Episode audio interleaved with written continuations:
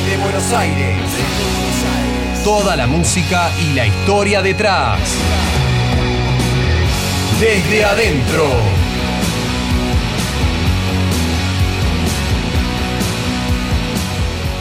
¿Qué tal? ¿Cómo les va a todos? Muy buenas tardes. Cuarto programa de Desde Adentro aquí en Radio ICER 95.5. Antes de empezar, quiero agradecerles a todos ustedes por los mensajes buena onda que tuvimos durante toda la semana.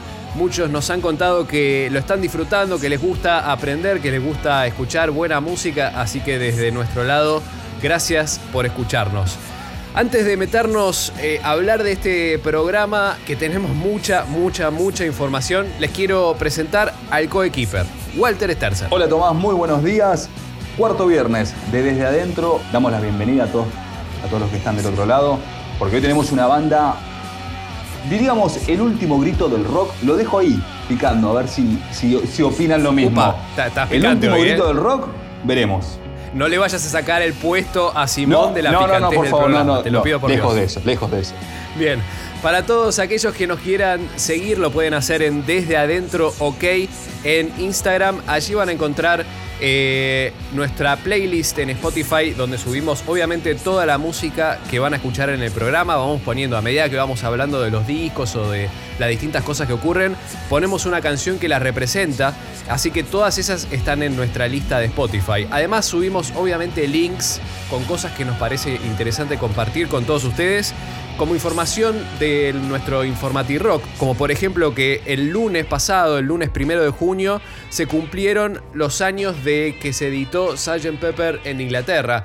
Sgt. Pepper fue editado en el 67, 1967, y fue el disco que muchos consideran ha cambiado la historia del rock pop. 53 mundial. años de aquel brillante disco del alter ego de Paul McCartney y de A Day in the Life y de tanta buena música para un solo disco. Bueno, que para un solo disco y que en definitiva eh, todo el mundo considera que fue el disco que cambió, eh, diría que, como dije hace un ratito, toda la música pop y toda la música rock y sobre todo el rol del productor y tener el estudio como elemento de producción para, para un disco. Pero para meternos un poquitito en la trivia del día de hoy, que es bastante, bastante divertida, aquí estamos escuchándolo de fondo, a este muchacho. ¿Por qué le dicen a James Osterberg Iggy Pop? A ver si alguno lo puede adivinar. Opción 1, porque su banda se llamaba The Iguanas. Opción 2, en referencia a los dealers de Nueva York. O, para los que no sabían, él era estudiante de geología y se dice que Iggy Pop podría ser el diminutivo de la roca ígnea. Alguna de las tres opciones. Quien lo sepa, Instagram y ahí nos tira a ver exactamente de qué va. Pero bueno, así como les dije que el lunes pasado se cumplían años de la edición inglesa de Sgt. Pepper, hoy, viernes 5 de junio, pero en 1964, David Bowie editaba un disco con su nombre real que era David Jones and the King Bees y el tema ese que estamos escuchando de fondo, Lisa Jane, este, este artista camaleónico. Así es, este, el Duque Blanco, como el, el multifacético David Bowie que pasó desde sus primeros discos Honky Dory a pop de Let's Dance, de- de tanto recorre, abarcó tanto el tipo que, que ha quedado en la historia como, como lo que es, uno de los grandes artistas de- del rock y el pop. En 2001 ya nos vinimos bastante más para acá, vamos a ir y volver, hoy es un programa así, medio, medio asincrónico. En 2001 Radiohead edita Amnesiac, un disco... ah, ¿Cómo lo podríamos definir? Un disco que por lo menos a mí cuando lo escuché me pareció muy buen disco, con una crítica muy elaborada respecto de la musicalidad. Obviamente por ahí no ha sido tan comercial como otros discos, pero desde lo personal me parece un gran disco y estamos escuchando de fondo Pi- Pyramid, Song, eh, una de las mejores canciones a mi gusto de este disco, tranquila, con unos acordes de piano muy, muy lindos. Sí, tiene una sonoridad tranquila ese disco por completo, a diferencia de OK Computer, que tiene canciones como Election Nearing, que van con un poquito más de guitarra, o los primeros discos de Benz o Pablo Honey, que son discos un poquito más rockeros. Acá Amnesia ya marca una sonoridad distinta en Radiohead, un poquito más experimental. Y déjame decirte que tiene Knives Out, que es una canción bellísima, así que si no la conocen, pueden recorrer Pyramid Song y Knives Out como referencias de este disco. Eh, denme bola, si pueden, tómense un ratito como para escuchar este disco de principio a fin. En el año 1941 nace la pianista argentina Marta Argerich, esta gran, gran pianista que tenemos, eh, tal vez no, no, muy reconocida en el ámbito, claramente no es del rock, pero queríamos marcarlo porque sinceramente nos parece una artista brillante, muy, muy importante dentro de nuestra música, así que marcamos el nacimiento y feliz cumpleaños para esta genia de la música. En 1952 nace en Inglaterra el baterista de los Iron Maiden, Nico McBrien. Así que saludamos también a Nico y agradecerle por ese Fear of the Dark del año 92, que fue un disco brillante de los Maiden. También si quieren recorrerlo, pueden empezar por ahí, que va a entrar bastante bien la, discografía de los Maiden. Siguiendo un poquitito con, el hard rock, en 2003 Metallica edita St. Anger, eh, un disco bastante característico Em, que en realidad tiene. No, ha sido uno de los más conocidos por la banda, pero sí tiene un color bastante enojado, mucho menos pop de lo que terminó siendo Metallica dentro del género. No sé qué, opinas vos con, con, esto que digo. Sí, es un disco que Metallica, no digamos que reniega, pero tal vez no le gustó mucho el resultado. Ellos trataron de volver al origen de discos como Master of Puppet o Ride the Lightning. Y bueno, no lo han logrado mucho, cambian el bajista. Y es un disco bastante más pesado que no. O sea, de venir de, discos como Load, Reload, eh, el Black Album, que es una maravilla, a un disco más pesado, pero que tal vez ya creo que el público había cambiado también. Entonces, esto hace que no, no cierre el disco. Qué, loco esto, ¿no? Que, que haya artistas que, o grandes artistas, porque estamos hablando siempre de grandes artistas, que renieguen de ciertos trabajos discográficos, ¿no? Digo, vos acabas de mencionar este trabajo de, Metallica que reniegan, pero nosotros habíamos hablado también de Oasis. Aquel disco Be Now, que es, una, es brillante, y bueno, la banda reniega un poco de, de ese álbum, es extraño. Bueno, Rolling Stone reniega de, no sé si reniega, pero tal vez no le gustó tanto el resultado de Bridges to Babylon. Hablamos también de una banda que tiene discos como Sticky Fingers, eh, discos como, no, estamos hablando ya una, de otro tipo de banda. Lo mismo YouTube de How to Dismantle an Atomic Bomb, que es un muy buen disco del 2004 que la gira mundial los trajo aquí a la Argentina, allá por el año 2006, que tocaron en River Plate. Bueno, es un disco que tampoco mucho les gustó, sin embargo son discos que son muy, muy lindos, muy buenos, muy, tienen mucha composición, mucha riqueza musical. Incluso en este disco de YouTube aparece Noel Gallagher, así que mira, sí, si no se siguen cruzando la Claro, todo, se cruza, todo se cruza. Y, digamos, y como para cerrar en la parte de efemérides, eh, hoy también es el día en que muere Didi Ramone, el bajista eh, original de, va, que fundó la banda Ramones en 2002 fallece. Y lo bueno, interesante que, me resulta es que por ahí es un autor o uno de, las claves o de los cimientos compositivos de la banda que por ahí muchos no lo conocían.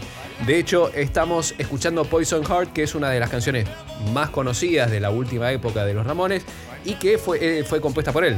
Claro, los Ramones que tienen una, una simple composición, porque no son muchas notas, los tipos no, no, jugaron mucho musicalmente, pero no hay duda que Ramones creó un nuevo estilo junto con The Clash y fueron adelante eh, de, una manera muy diferente a todas las bandas. Ellos fueron como una especie de los padres del punk, ni más ni menos. Ni, más, ni más ni menos. Ni más ni menos. Los tipos crearon junto con Sex Pistols, con The Clash.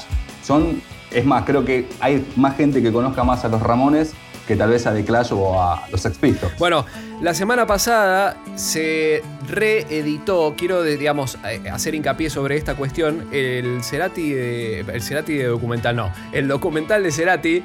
Eh, que es como una especie de, rearmado corto de 15 minutos, eh, curado por la familia, por la gente cercana a Cerati, pero no es que se editó por primera vez la semana pasada, sino que es una versión editada, cuidada, seguramente con tomas que por ahí no estaban, de una versión anterior que ya estuvo dando vuelta por YouTube eh, y que dura más de 40 minutos. Así que para aquellos fanáticos que vieron esta versión reducida y que alucinaron, como lo hice yo en su momento y lo hice la, vez, la semana pasada cuando volvió a salir, les recomiendo que indaguen un poquitito porque está el link para poder ver el, el recital, no, el documental completo. Sí, que es un. Eh, está en los 15 minutos que subieron ahora hace poquito a YouTube, que te da ganas. Vos ves esos 15 minutos y decís, quiero verlo completo porque ahí está muy bien editado, está muy bien cortadas las partes, realmente han seleccionado bien las tomas donde, donde te muestran a un Gustavo Cerati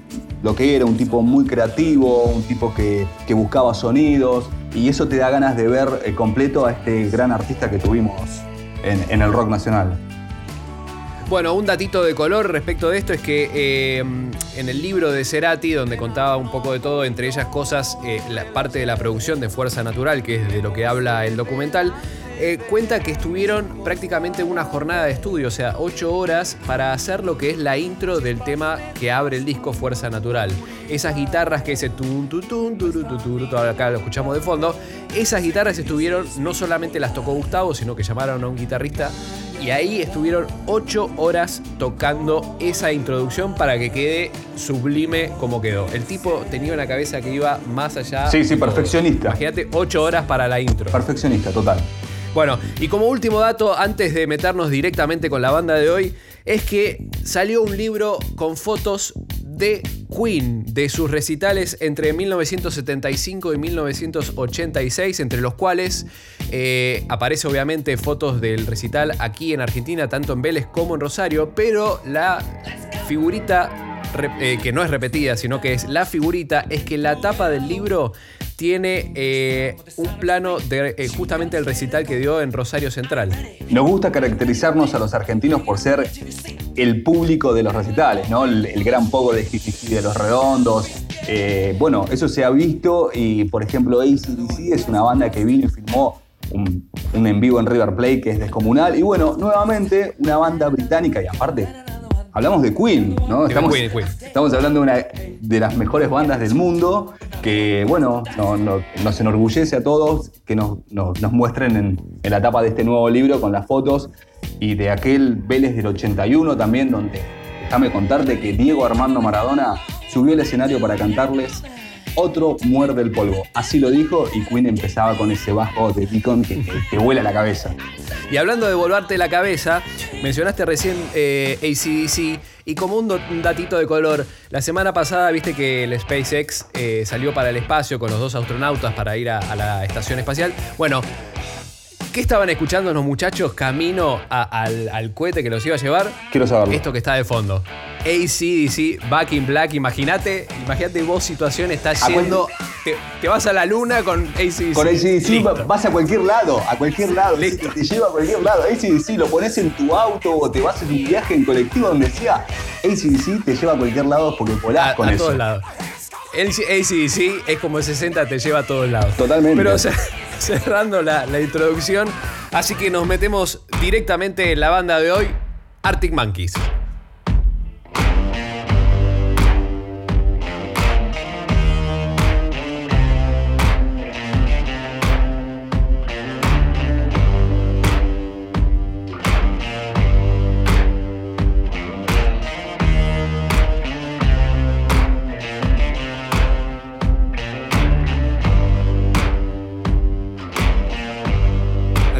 Estamos escuchando Do I Wanna Know de los Arctic Monkeys. Por lo general empezamos con una de las canciones en orden cronológico de las bandas, pero la realidad es que hoy estamos haciendo, como les dije al principio, un programa bastante asincrónico, que vamos, volvemos, vamos a ir un poquitito, eh, porque tenemos mucha información y la verdad es que nos gusta hacerlo por ahí un poco más desordenado. Pero para entrar directamente con la banda, vamos a hablar que fue formada en Sheffield, en Estados, Unidos, no, en Inglaterra, en el UK, en 2002. Y los eh, integrantes originales eran Alex Turner en la guitarra y cantando, Jamie Cook en la guitarra rítmica, Matt Helders, el baterista, que una buena anécdota es que cuando se juntaron para armar una banda, él no tocaba nada y es que, bueno, nada, eh, ¿qué tengo que hacer? Y te tocó la batería y ahí fue donde el muchacho se puso a aprender. Y no solamente eso, aprendió tanto que hoy es uno de los mejores bateristas del mundo. Sí, lo, lo podemos ver en canciones eh, de, de Arctic Monkeys, que la batería, si uno ve un recital en vivo de Arctic Monkeys, eh, lo ves a Matt Helder tres minutos tocando Brian Stone y ahí te das cuenta de por qué el tipo se ganó el mote de ser uno de los mejores bateristas del mundo. Y después, por último, estaba Andy Nicholson, que era el bajista, después se termina yendo de la banda, pero ya vamos a llegar a eso. Si tuviéramos que poner un rótulo al tipo de música que hacen estos muchachos de Inglaterra, eh, digamos, si uno pone Wikipedia seguramente aparezca post-punk revival, pero yo los incluyo dentro de una cuestión de indie, de una idea de bandas como Franz Ferdinand o Kaiser Chiefs o The Strokes o inclusive de Black Keys. Claro, más de garage, más este lo, lo que se le llama rock de garage también. Es, sí, como una cosa como eh, eh, muy de garage, muy indie. Y en un punto, esto tiene que ver también con cómo fueron llegando a la suma, a la, a la cima, mejor dicho. Eh, ¿Por qué? Porque lo primero que hicieron fue tener una, una cantidad de éxitos eh, en las que tocaban, tocaban en, los shows en vivo, la gente los empezaba a seguir, o sea, cómo surgen todas las bandas under barra indie. Eh, y empezaban a regalar los discos, los CDs que ellos hacían de demos de sus ensayos, eso ellos lo- los regalaban. Y como tenían tan pocas unidades hechas, lo que empezó a pasar es que la gente quería escucharlos, entonces empezaban a, copiar, a piratear. O sea, la gente los bajaba. E- imagínense, eh, estamos hablando del año casi 2003, 2004, donde no había Spotify, donde no había ninguna de estas plataformas de hoy. Pero sí existía, por ejemplo, MySpace. Entonces, ¿qué empezó a pasar? Empezaban a subir su música a un montón de este tipo de sitios gratis donde se podían escuchar y cada vez iban ganando más fans en todos lados. Y hasta ellos dicen, la verdad es que cuando nos preguntan si nosotros nos eh, basábamos en MySpace, ellos dicen, la verdad es que no teníamos ni idea de cómo subir la música a internet. Claro, hay un disco que se llama Beneath the Boardwalk, que está editado en el año 2004, que hace una especie de compilación de todos estos demos que habían subido en aquel momento a MySpace. Lo curioso es de que ellos firmaron el primer contrato con Dominó Records, pero era una banda que un poco se resistía al- a, ingresar en, el- en la industria de la música. Sí, un poco como, como todo este backup que tenía, este seguimiento de un montón de gente que los iba a ver, que pedían material, decían, ¿para qué queremos un sello? Bueno, ter- igualmente terminan firmando con, con Domino Records y editan en 2006 What- Whatever People Say I Am, That's What I'm Not. O sea, todo lo que las personas digan que soy o que somos, eso es justamente lo que no somos. Este nombre bastante largo para por ahí un disco eh, está tomado de una película Saturday Night and Sunday Morning de los 60, en donde tiran varias frases y esta es una de la película y que ellos la toman para nombrar el, al disco. Tiene dos sencillos que son número uno en Inglaterra, o sea, son número uno, pero porque ya venían con toda la etapa de CDs, con toda la etapa de MySpace, con toda la etapa de un Ya EP venían- que salió. Claro, ya se venían manejando dentro de un circuito que los iba dando bastante reconocimiento. El álbum se convierte en el álbum debut de venta más rápida en toda la historia del Reino Unido. O sea, llegó a tal punto que la gente lo pidió tanto que tuvieron que adelantarlo. El disco estaba previsto para editarse en febrero. Bueno, lo tuvieron que adelantar un mes. Este disco se edita en enero por la cantidad de demanda. Estamos hablando, recordamos nuevamente, que no, estaba ni Spotify, no, el- YouTube recién comenzaba. La gente todavía iba a comprar eh, discos compactos o vinilos. Bueno, así como, así como sacaron este disco en 2006, a los pocos meses sacan un EP de muy pocos temas, de cinco temas, que se llama Who the Fuck Are Arctic Monkeys, que es quien... Son los Me Arctic suena como Monkeys. a la reminiscencia, ¿vieron es- esa remera que tiene Keith Richards que dice Who the fuck is Mick Jagger, que es muy, muy cómica? Sí, Qué buena remera que tiene Keith. Bueno, tal vez tomaron un poco e- este- esta idea. Bueno, este, este síntoma de rebeldía que tenían con, desde el nombre del disco, del disco, no, del EP, eh, y que además todas las letras de las canciones incluían muy malas palabras, y que no era un disco, sino que era un EP, entonces era difícil de que sea radial, hicieron que por ahí este EP no tenga tanta repercusión como sí tuvieron con el, con el disco inmediatamente anterior. Y esto también generó que el bajista, como les dije al principio, Andy Nicholson decida irse para tener su proyecto solo. A los pocos meses, como si fuera poco, vuelven a sacar otro EP que se llama Lead Before the Lights Come On. Em, otro EP que tampoco tuvo demasiada repercusión como si lo tuvieron los discos, eran medio como caprichos. Ellos, inclusive dicen en muchas eh, entrevistas, la realidad es que nosotros no sacamos música para venderla y para que todo el mundo nos conozca, sino porque nos aburrimos y queremos generar cosas nuevas. Es, es una, visión muy rockera y muy infantil, si se quiere. Claro, porque por su lado estaban como en contra de las imposiciones o las presiones comerciales que existen dentro del mercado de la música. Entonces, iban un poco a, querían ir un poco a contramano en, su primera etapa. En 2007 eh, sí editan un disco, disco disco propiamente dicho, producido por James Ford, que es eh, el productor que los va a acompañar durante hasta la actualidad prácticamente con en todos los discos de alguna u otra manera y editan Favorite Worst Nightmare, que es un disco un poco más pesado desde la sonoridad eh, no tan indie, con canciones como Brainstorm, que llegaron a, los charts muy arriba, fue el primer sencillo, y que inclusive, así como nosotros podemos escuchar que hay una clara diferencia de sonoridad entre este disco y por ahí los EP anteriores o inclusive el primer disco, ellos mismos, ellos mismos dicen, son canciones muy diferentes a la de la última vez. O sea, son como, como mucho más pesadas, más rockeras, más... Eh, más más garage. Este nuevo disco lo que tiene es un poquito más de melodía, si lo podemos escuchar, y también es un poco más oscuro. Empieza a aparecer esto, ¿no? De, esta parte como más eh, oscura que tiene, que tiene la banda. Es producido por el productor también de Depeche Mode, y es un nuevo álbum número uno consecutivo, o sea, dos discos consecutivos en el puesto número uno. Antes de pasar al tercer disco de la banda, eh, editan una serie de 250 vinilos con el seudónimo de The Death Trumps, The Death Drums, perdón, que es eh, una especie de capricho que ellos tienen, justamente por esta cuestión de, generar, yo supongo que será algo medio snob, o sea, o, tratar de, buscarle un juego por, por afuera de la música que incluye eh, a los el lado B de Teddy Picker, o sea, ellos editan singles con lados B de esos singles y ese, esa información, esa música está incluida en estos 250 vinilos bajo el seudónimo de The Death Drums.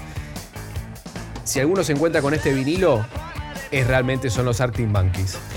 Así es como llega en 2008, eh, de la mano del nuevo productor, eh, Josh Home, que es nada más, nada más y nada menos que el frontman de Queens of the Stone Age, sumado a James Ford, que era el productor del disco anterior, editan Handbag.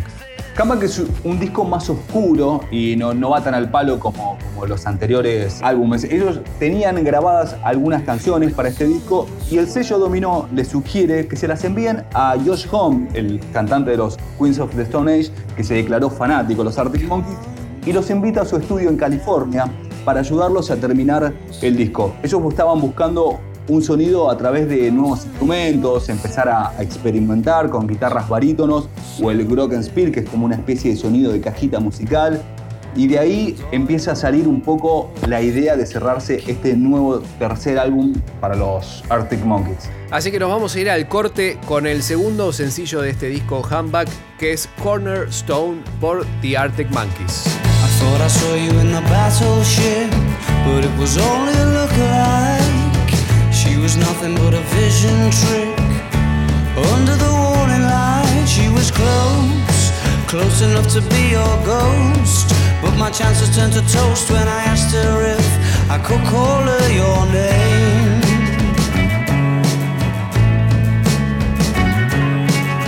I thought I saw you in the rusty hook, huddled up in a wicker chair. I wandered over for a closer look and kissed whoever was sitting there. She was close and she held me very tightly till I asked awfully politely, please, can I call you her name?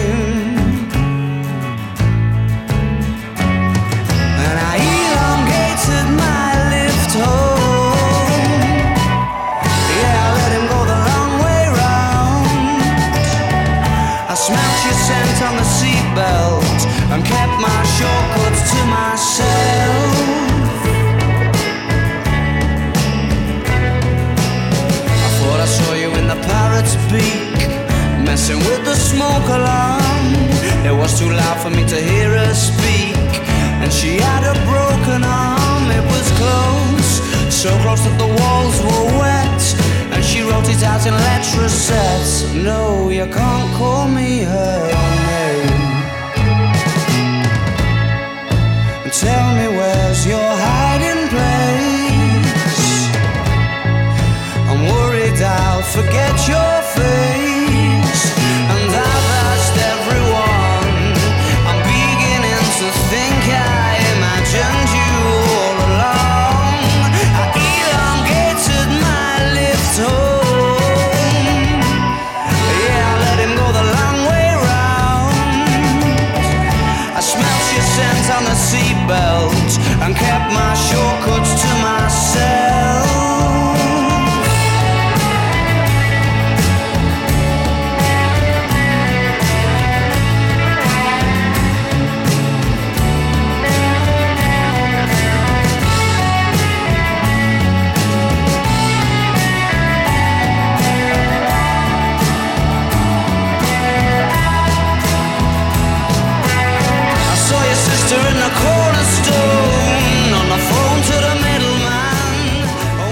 Tercer bloque de Desde Adentro aquí en Radio Iser 95.5 estábamos escuchando Cornerstone, uno de los temas editados en el disco Handbag de 2008 de esta banda que nos toca trabajar hoy en día que es Arctic Monkeys.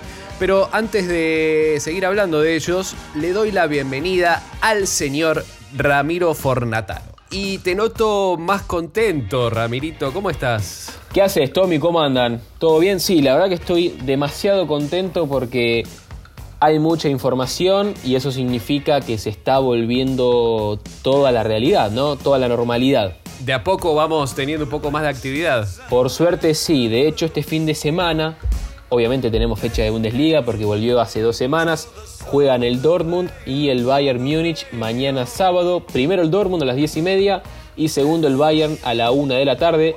Recordemos, como dijimos el viernes pasado, es muy difícil que le saquen el torneo al Bayern, pero bueno, siempre está la, la épica, ¿no? Por parte del Dortmund y por parte de los hinchas que somos neutrales, que queremos que haya un campeón distinto todo el tiempo. También tenemos un adelanto, la semana que viene vuelve la Liga Española de Fútbol, vuelve Messi, vuelve el Barça, vuelve el Real Madrid, pero bueno, eso será la semana que viene.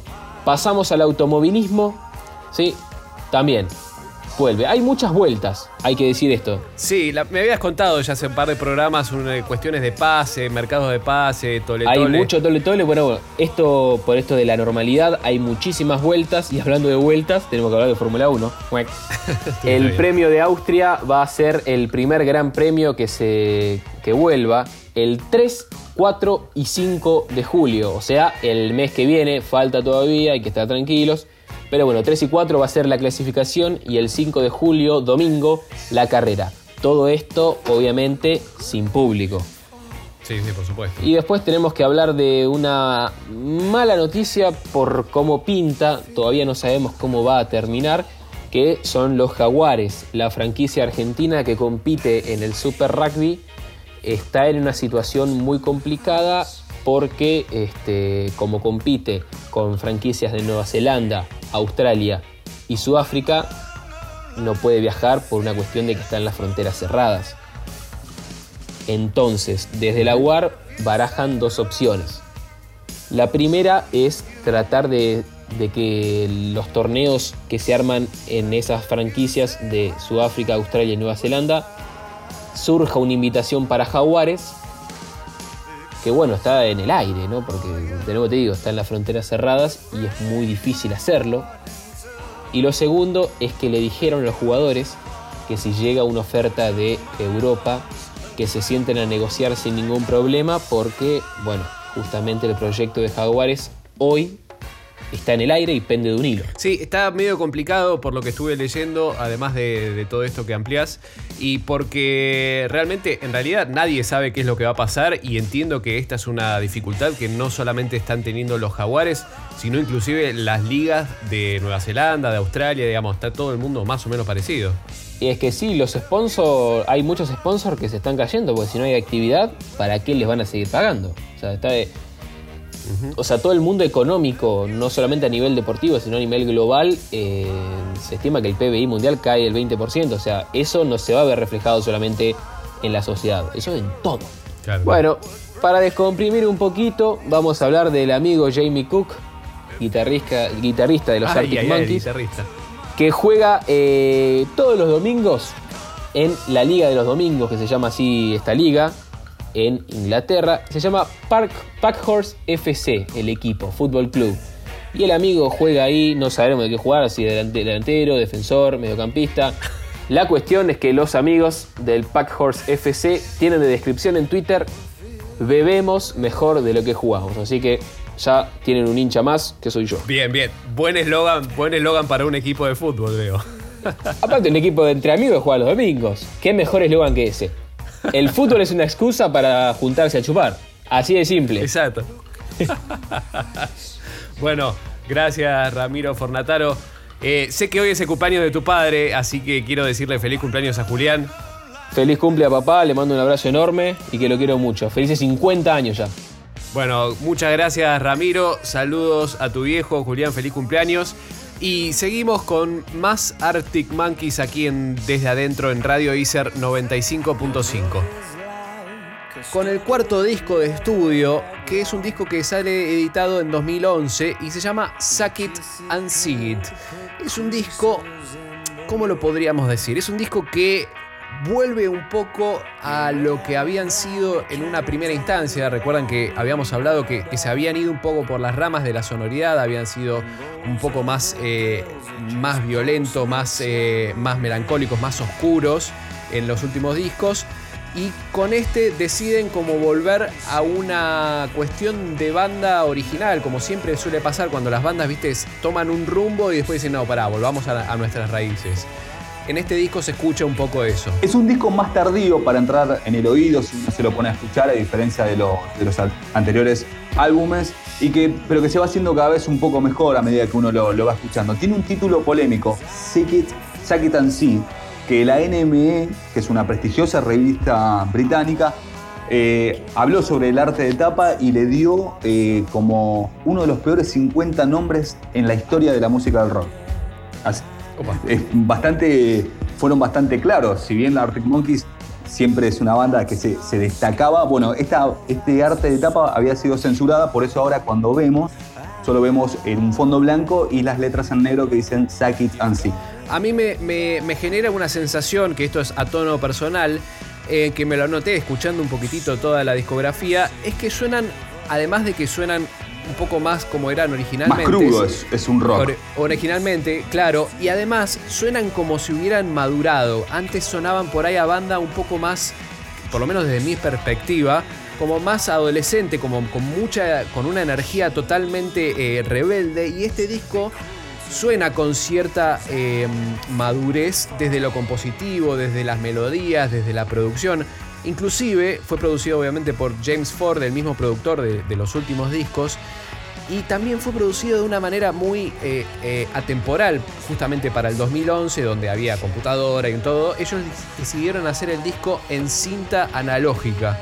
Decidieron ir a un estudio de, donde prácticamente no ofrecían el Pro Tools, que es el sistema de grabación donde suelen grabarlo, y grababan todos juntos en la sala, como era en un principio. Un, dos, tres, hacían una toma, dos, dos tomas, tres tomas, y después elegían la que más les gustaba.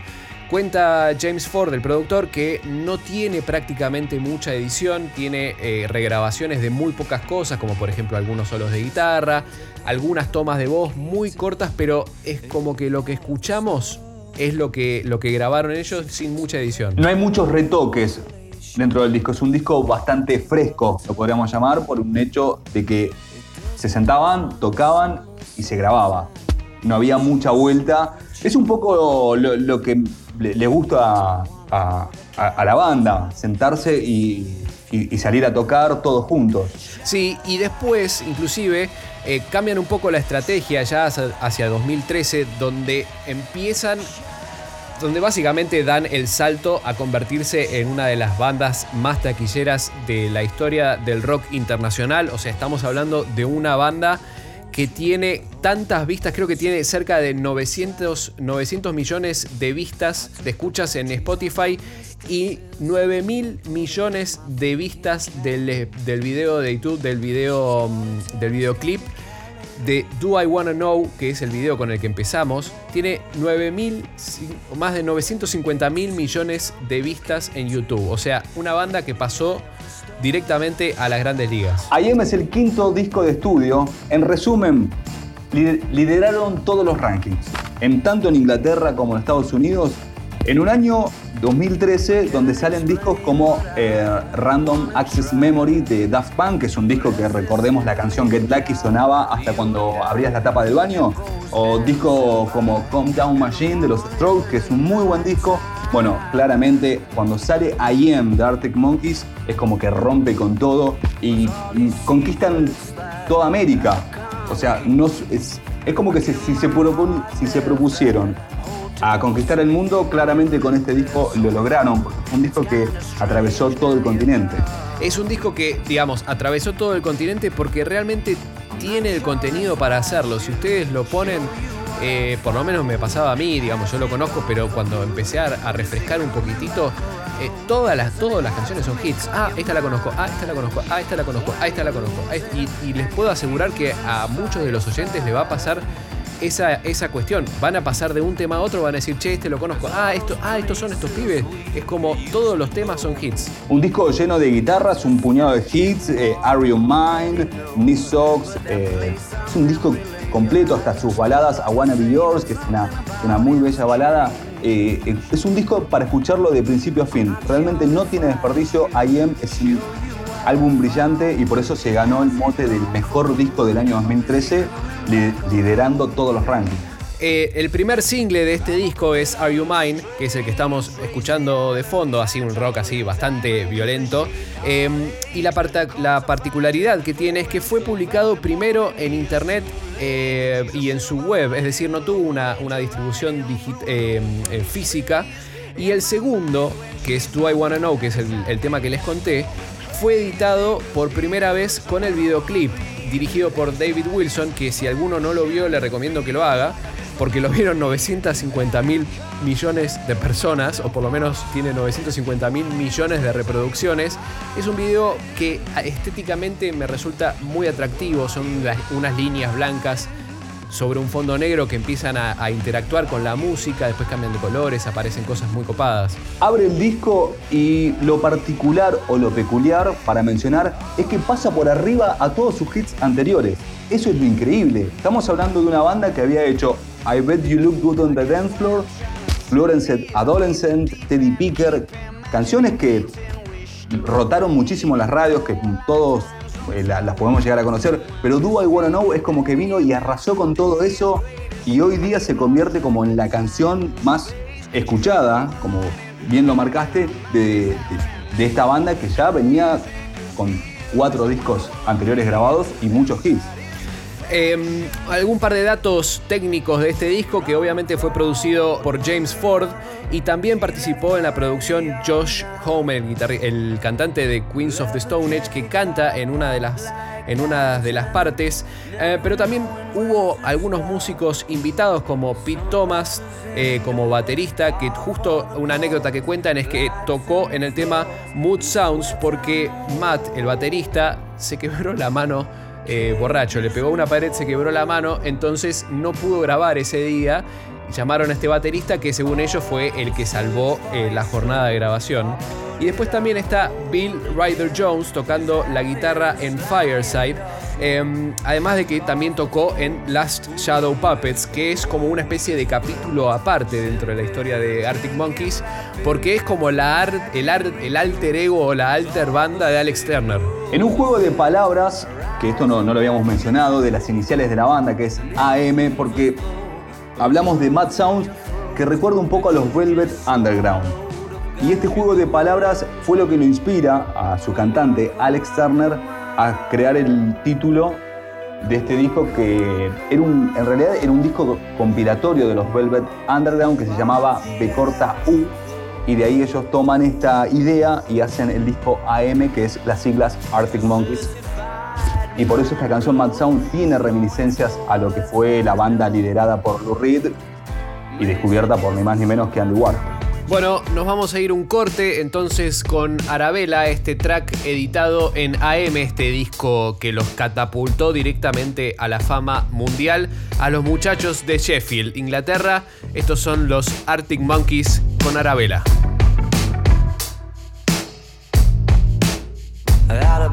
Got some interstellar gator skin boots. And a helter skelter around a little finger And I ride it endlessly. She's got a Barbarella silver swimsuit. And when she needs to shelter from reality She takes a dip in my daydream My days end best when the sunset gets itself behind that little lady sitting on the passenger side. It's much less picturesque without her catching the light. The horizon tries, but it's just not as kind on the eye. Is? Is?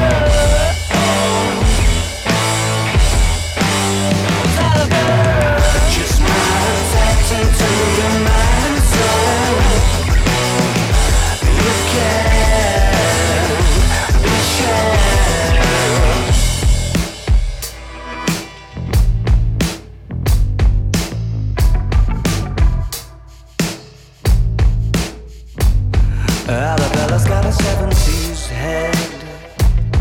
she's a modern lover, it's an exploration. She's made of outer space.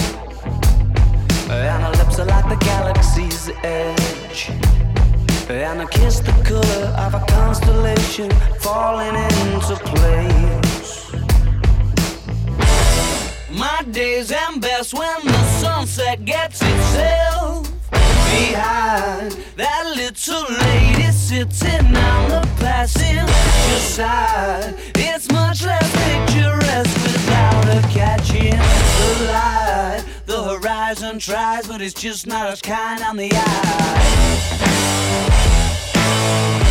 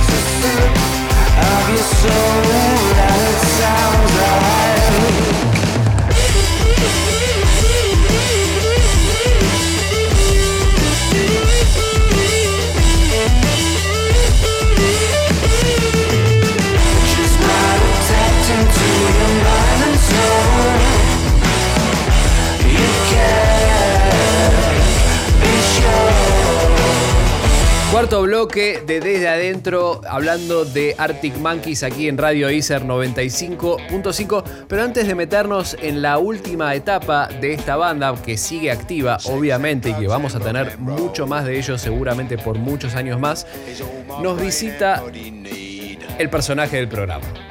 Hola Simón, ¿cómo andás? Hola Tom, ¿cómo estás? Como amo, como amo. Zoom verte por ahí con esos ojos. Este que me. ¡Ay, Dios! Tom, te escuché. Te escuché ahí. ¿Estás hablando de los monos? De la banda. Estoy hablando de los monos del Ártico, sí. ¡Ay, Dios!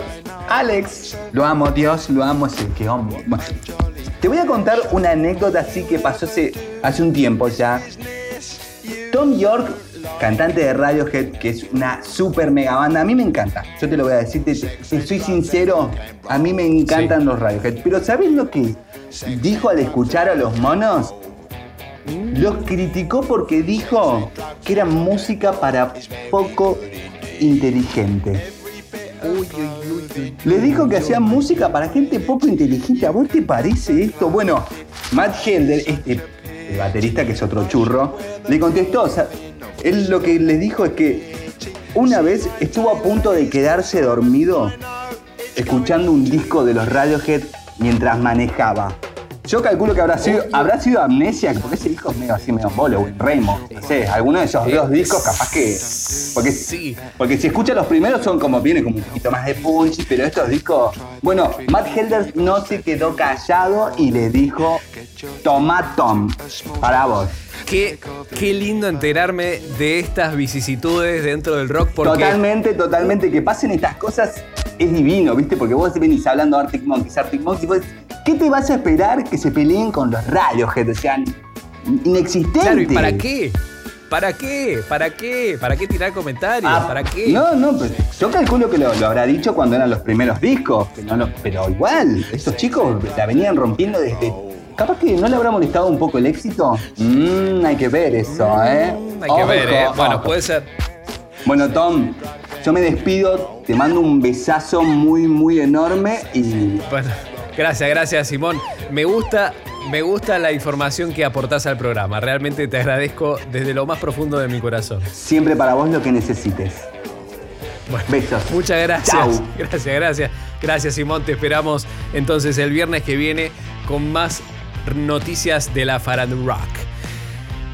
Volvemos Arctic Monkeys para ya meternos en la recta final de esta banda de UK, de United Kingdom, que realmente rompieron todo con el disco que veníamos hablando, AM, editado en 2013 con un tema atrás de otro. Pero me gustaría aportar algunos datitos más eh, respecto a la producción, que a mí realmente me, genera mucho placer contárselos. Es que, a diferencia del disco Suck It and See It, que es el disco anterior, este disco dijeron que lo querían hacer un poco más que suena disco de estudio. Es decir, que eh, no estaban todos juntos en la sala de grabación, sino que tenían montada la batería y el bajo y después fueron agregando el resto de los instrumentos eh, en distintas instancias. O sea que ellos lo definen como un disco más de estudio propiamente dicho. ¿Cuál es la, la cosa distinta? Que obviamente incorporan instrumentos que, por ejemplo, hasta ahora no se venían escuchando y que obviamente en el disco siguiente van a seguir por ese camino, que es, por ejemplo, máquinas de ritmo, pianos, órganos, celesta. Vos en un momento habías hablado, Walter, que en algún caso había alguna especie de Glocken. Un Honor Guitarret es un instrumento que suena como una especie de kalimba. Todos habremos tenido en algún momento una kalimba, que es ese, ese con algunas eh, tiritas de, de metal que uno las toca y tienen sonidos. Bueno, esto es una especie de instrumento que funciona igual y que está dentro de este disco. Es decir, hay una búsqueda sonora, musical, estética que excede solamente a, obviamente, la voz de Alex Turner, que es muy característica, y del rock pesado y bien, bien adelante y bien al frente. Habla de la madurez que ya había en la banda, ya no eran chicos adolescentes de garage, sino que ya había alguien como Josh Homme que les iba marcando el ritmo por donde tenían que ir, ellos tomaban y creo que sacaron lo mejor. Y eso fue claramente se nota en este, en este disco donde ex- experimentan con nuevos instrumentos de percusión electrónico, por ejemplo la canción Do I Wanna Know es todo el tiempo un mismo golpe de principio a fin de la canción y un riff impresionante. Creo que buscaban un sonido eh, perfecto y, y lo lograron. Hubo un. em, lo grabaron, perdón, el disco en Rancho de la Luna, entre otros eh, estudios, em, pero básicamente en Rancho de la Luna, que es un estudio que queda en California. Estudio en el que han grabado entre un montón de artistas, Queen of the Stone Age, eh, Dave Grohl con los Foo Fighters, Iggy Pop también que lo hemos mencionado al principio del programa, y Josh Home participa cantando en Knee Socks, que en el estribillo es una de las canciones en las que él, además de obviamente participar en la producción del disco en parte de la producción, se mete y mete algunas voces en este tema. Turner lo llamó el New Black por el nombre de un amplificador que ellos utilizan en este disco, que es un amplificador más característico de la década de los 70. Y también debemos aclarar que es uno de los títulos que se abarajó y luego queda en, en I pero New Black era otro de los títulos que habían ellos abarajado de posibles nombres. Sí, es como es que este New Black era un amplificador eh, Rickenbacker que le llegó a ellos, no lo habían usado eh, eh, nunca, y era que ellos lo describían que era una cajita negra que básicamente le dio la sonoridad a todo el disco y que te decía, vos le enchufaba, tenía solamente dos agujeros. Fin de la historia, eso es lo que suena en todo el disco. Y por eso eh, Alex Turner había barajado la posibilidad de ponerle eh, ese nombre al disco, aunque terminaron obviamente poniéndole AM por eh, en reminiscencia o tomando la idea de los Velvet Underground del 85. Así es como nos metemos en 2018, donde se edita el disco Tranquility Base Hotel and Casino. Sexto disco de la banda, aquí Alex Turner y su banda, luego de las giras que ellos habían tenido a lo largo de su carrera en Estados Unidos, deciden instalarse en Los Ángeles y ahí había ellos se fueron a vivir todos juntos, miren lo, particular, viven todos juntos en un mismo vecindario y Matt Helders y Alex Turner, ellos vivían en, en la misma casa. Lo particular es que en este disco Alex, a diferencia de todos los anteriores, que grababan todos juntos, como lo habíamos marcado, donde todos entraban en la sala de ensayo, bueno, los discos ya eran creados desde desde el vamos entre todos juntos. Acá Alex Turner empieza a aislarse y comienza a escribir y ya a pensar el disco de una manera diferente. Él lo que remarca es que se mantiene la energía de la banda, porque claramente es un disco mucho más tranquilo. Él dice que no es Slash ni tampoco es, eh, jazz, es la misma banda, son los Arctic Monkeys. Tiene colaboraciones de Tammy Impala, obviamente de, James Ford, que toca. James Ford es baterista, eh, el productor es baterista en sus inicios y ha tenido otras bandas que, en las que ha tocado la batería. Pero una cosa que me, llamó la atención es la tapa, que ellos hacen mucho hincapié en que siempre le preguntan, bueno, ¿y qué significa la tapa? Y qué sé yo que lo habla. Bueno, y, y nunca han tenido demasiada explicación hasta este disco que sí eh, se nota que es una maqueta, que obviamente sería la maqueta del Hotel Casino, pero además tiene un hexágono que representa que es el sexto disco de estudio y fue grabado entre París, Londres y Los Ángeles, como todas las cosas. Una de las últimas cosas antes de irnos ya al recomendado es que la edición fue hecha em, así medio espontánea y además de la edición digital, lo que hicieron fue generar una especie de pop-up de venta espontánea, es decir, en distintas ciudades del mundo, en Nueva York, Tokio, Londres, Sydney, Berlín y obviamente su ciudad natal, Sheffield, generaron así una especie de venta espontánea de todo, de los discos, de cassettes, sacaron una edición de cassette de este mismo disco, de llaveros, de póster, merchandising de la banda y que era así algo medio como itinerante y de la nada, por eso le llamaban pop-up. Eso fue una de las ediciones de este último disco. Para ir cerrando el programa, vamos a darle resolución a la trivia para aquellos que estaban todavía en duda de por qué le dicen Iggy Pop es por su banda de iguanas. Para ir cerrando este cuarto programa de Desde Adentro, aquí en Radio ICER 95.5, estamos escuchando, nos vamos escuchando, mejor dicho, a Rampants, pero no me quiero ir sin agradecer a todos ustedes, a Walter, a Rama, a Mika, a Aníbal, a Romina, a toda la técnica de Acer, a Voltri por todas las eh, locuciones y por supuesto nuevamente a todos ustedes por escucharnos viernes a viernes. Así que nos despedimos escuchando Rampants y Ofo, esta banda de aquí de Argentina que tuve el agrado de producir hace un par de años. Disfruten de buen rock indie. Chao, hasta la próxima.